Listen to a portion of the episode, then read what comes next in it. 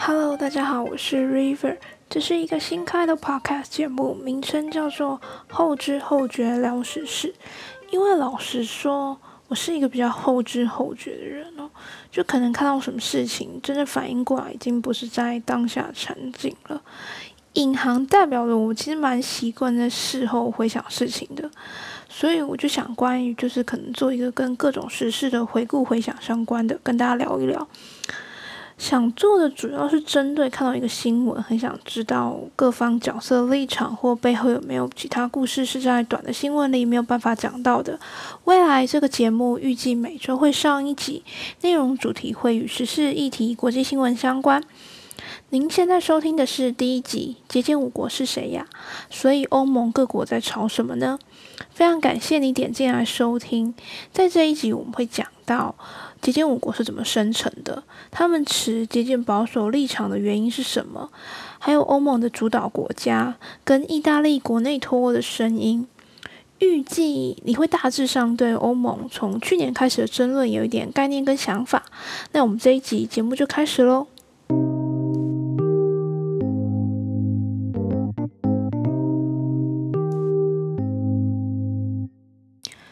在前一阵子七月底的时候，欧盟各国领袖达成一个共识，就是欧盟将成立共七千五百亿欧元的复苏基金，用于提振因新冠肺炎疫情而低迷的经济景况。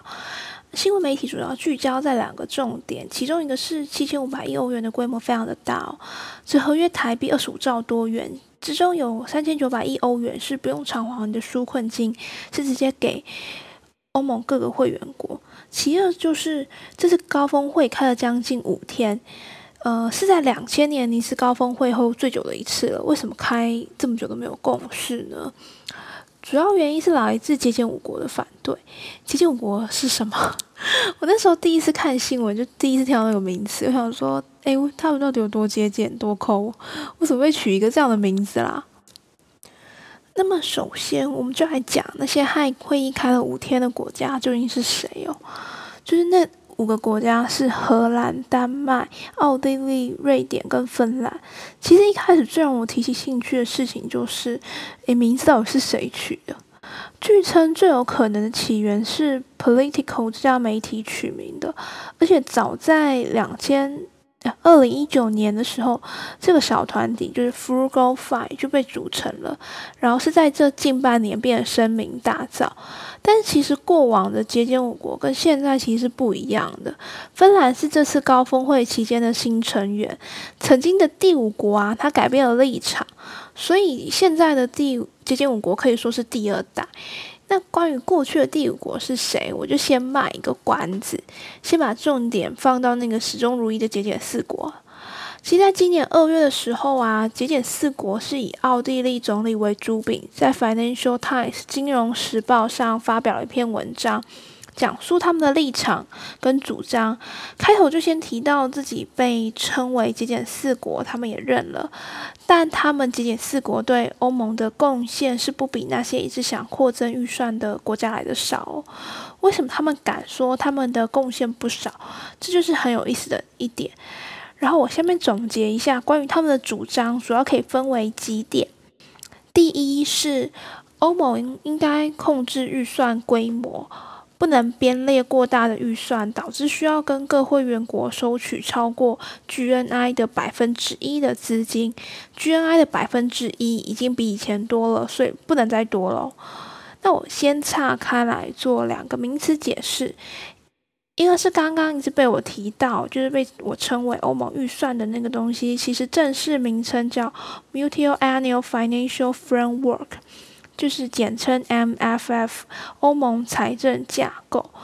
呃，它的形式是以七年为一大轮，这一轮会在二零二零年结束，下一轮是二零二一到二零二七年，所以势必今年一定要有共识，并完成规定的行政法律程序等等啊，这就是那个他们从去年就在吵的东西。因为既然有预算，就会牵扯到钱从哪里来。其实从以前到现在，欧盟最大资金来源就是它会向各个会员国收取经费，它是依照各国的 GNI 为基准，然后收取一样百分比的钱。比如说每个国家都要缴 GNI 的百分之一或百分之一点二，那这个比例就是一个争论的焦点。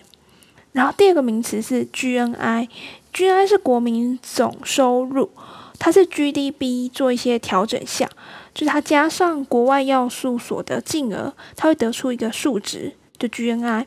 那 GNI 跟 GDP 都是衡量总体经济规模非常重要的指标，只是 GNI 会。更被视作经济发展程度的指标。那他们为什么要特别提说预算要限定在 GNI 多少比例上？因为其实这个比例较过去几年被调高了不少。原因要说到英国脱欧这个状况，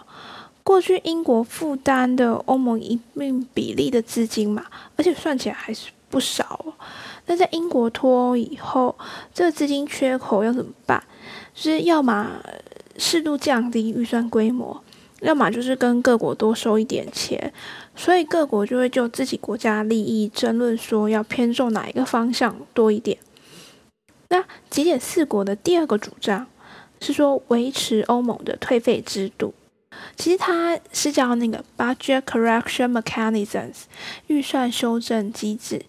当初啊，这个机制会出现。是要起源到一九八四年的时候，英国财切夫人就说：“我们要要回属于我们的钱，就是要要回英国的钱。”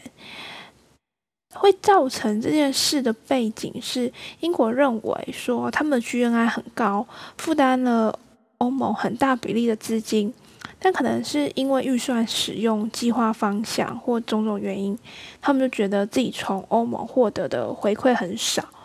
那欧盟同意是在基础会费就是相同的 GNI 比例做一个再修正，然后那个退费我们通常就是叫 rebates，所以这个制度就开始了。在这个几年间啊，德国、荷兰、丹麦、瑞典、奥地利，他们也都是会拿到退费的国家。可是欧盟执委会希望在英国退出后，退费的制度就取消，不要再持续，而改以一个更透明、公平、简单的基础。所以这几个国家就反对了，他们一定很反对这个制度的取消嘛。然后这些国家其实就是都被这个机制承认的预算净贡献国。呃，欧盟长期以来第一个第一名。预算净贡献国就等于德国，然后曾经英国是第二名，然后你可以由此想见，就是英国脱欧带给欧盟的资金影响是非常巨大的。节俭四国的第三个主张，只是针对预算应该放在哪里给一些指点咯，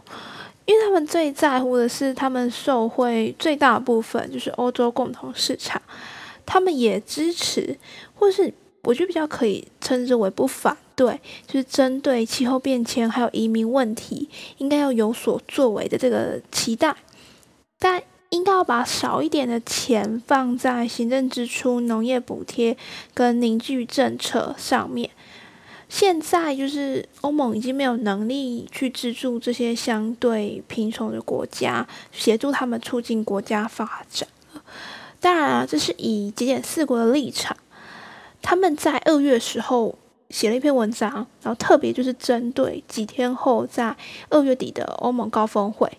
非常有趣的是，就是那时候荷兰总理 Mark Rutte 在进场的时候啊，他手上拿了其中一个东西就是肖一本肖邦传记，他就表明说：“哎，我我我我的立场不会有更动，但我带肖邦传记来就是为了消磨就是那个冗长的会议时程。”总算就是说完纪检四国立场了，我要来揭晓纪检第五国是谁了。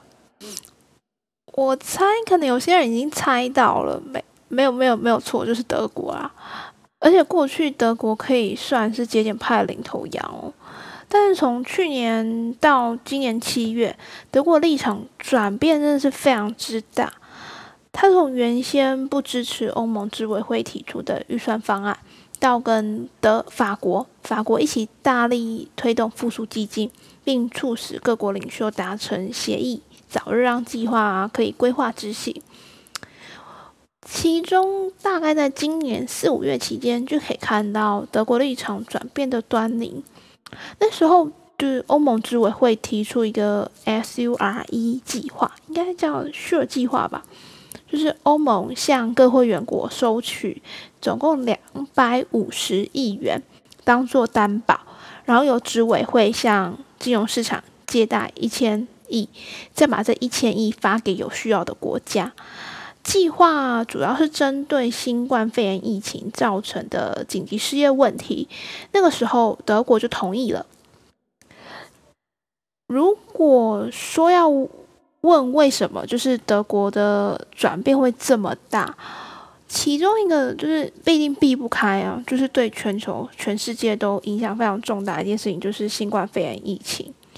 嗯，因为新冠肺炎就是对欧洲经济的影响很大，而且不仅仅是经济，最严重的就是人命的逝去，还有对那种医疗工位体系的负担跟民众慌乱不安的心情都是很严重的。另外一个我觉得很重要的原因，应该是意大利脱欧声音变大了吧？其实从前几年啊，意大利就有一些些人想离开欧盟。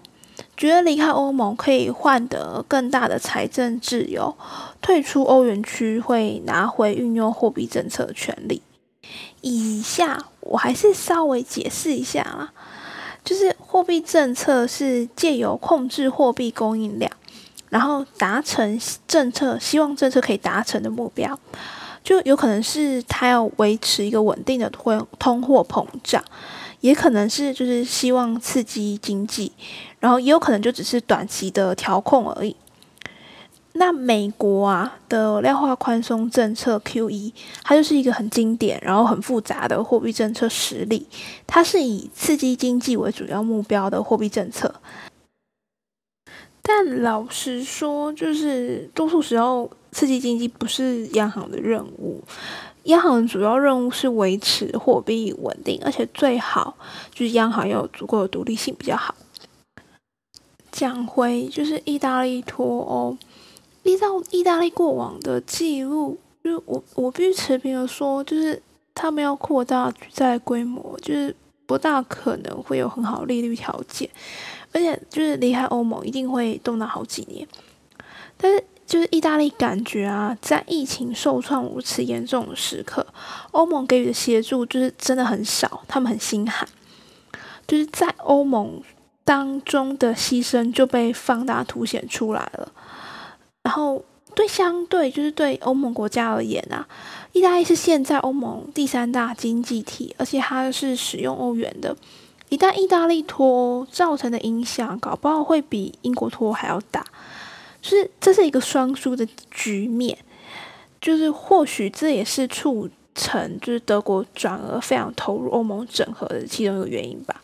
就是德国觉得此刻自己应该要发声，就是欧盟有责任在疫情后的时代协助各国振兴经济，就是这是必须要的。即便就是德国为此并要付出很多，就是他也要面对自己国内不同的声音。最后就是整体而言啊，多数欧盟国家是大力支持或是偏向支持复苏基金跟未来七年的财政架构的。评论上，你可以说就是这是欧盟前所未有的整合，因为七千五百亿欧元的复苏基金就将要有欧盟共同举债，就这也代表他们未来要一起找到偿还的方式。就是我从来没有想过，就是。会是因为新冠肺炎还有后续的危机，让欧盟国家还有欧盟高峰会就是主席就不屈不挠的开了五天的漫长的五天会议，然后想尽办法就说：“哎，我要得出一个所有人都能接受的状况。”那节俭四国立场就是好像没有像二月时候这么反对了，就是有可能是因为那个 rebate 机制的维持，还有复苏基金计划的退让。那我回到我个人的看法，我会更侧重在区域整合、跟外交还有互助。就是欧盟作为世界上整合度最高的一个一个区域组织，我非常想知道的是，就是各国国家的资助救援，还有他们让渡权利跟欧盟价值，在未来会怎么样发展？一部分的原因就是是因为。台湾长期都被国际组织排挤，然后区域组织也是，就是但我这几年慢慢觉得说，诶，国际间的力量其实还是有价值的，因为世界上还有很多小国，即便就是台湾最常讨论是美国、中国的角力，就是但也不要失去就是我们作为世界一员的现实感。最后一件事情是那个我对。二零二一到二零二七年，还有过去的二零一四到二零二零年的那个欧盟财政架构内容，我都很感兴趣。可是因为那个关于农业补贴啊，还有凝聚政策，还有一些其他细项，我都不大了解，所以我没有办法讲到，就是可能欧盟各国的争论的点是具体聚焦在哪些事物上。嗯，我觉得很可惜。然后我也想让你们知道我可能遗漏的资讯。然后还有就是那个，因为各国在高峰会取得的共识啊，是要交由由执委会提交到欧盟议会，然后由欧盟议会同意。但是那个在七月二十九的时候，欧盟议会说，就是他们支持纾困基金，但不接受就是牺牲长期财务财政架构当中有一些重要议题的优先性。它指的是说，嗯，复苏基金还款啊，要。方向就是你要么就可以针对不可回收塑胶啊，针对二氧化碳排放之类的课征气候变迁税，然后还有一件事就优先的部分是欧盟基础价值，像媒体自由、法治跟人权是不可以轻易妥协的，就是欧盟要妥善利用，就是借由不给予违反违反的国家资金作为制衡的权利，然后如果。没有修正，就是欧盟议会是不会同意的。他希望各国领袖在十月底前再协商并达成共识，这样欧盟才能正常运作。就是把问题又抛回去给欧盟各国，要求他们需要想一个更好、更妥善的提案。我目前看到的最新消息是这样，所以十月的时候有可能还会有一次各国领袖的争论角力了。如果啊，就是我有资讯上的错误，或是重要遗漏，或你觉得我立场可能太偏颇了，都非常希望你可以提出来，发 email、email 或是有些平台可以留言，就是感谢各位啦。然后关于这个主题就到这里结束了，谢谢大家，希望大家度过快乐的一天，拜拜。